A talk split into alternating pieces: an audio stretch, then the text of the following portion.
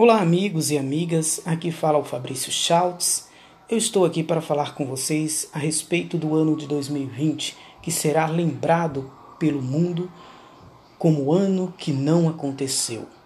2020 foi o ano que teve todos os eventos importantes que estavam programados para acontecer cancelados.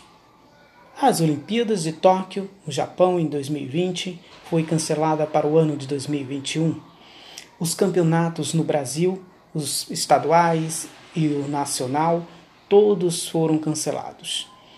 E o ano de 2020 cancelou muitas coisas importantes nas, vi nas vidas das pessoas, em particular, um vírus que chegou tomando conta do mundo, tomando conta de tudo, crescimento econômico, questões políticas, tudo sendo adiada. O vírus tomou conta.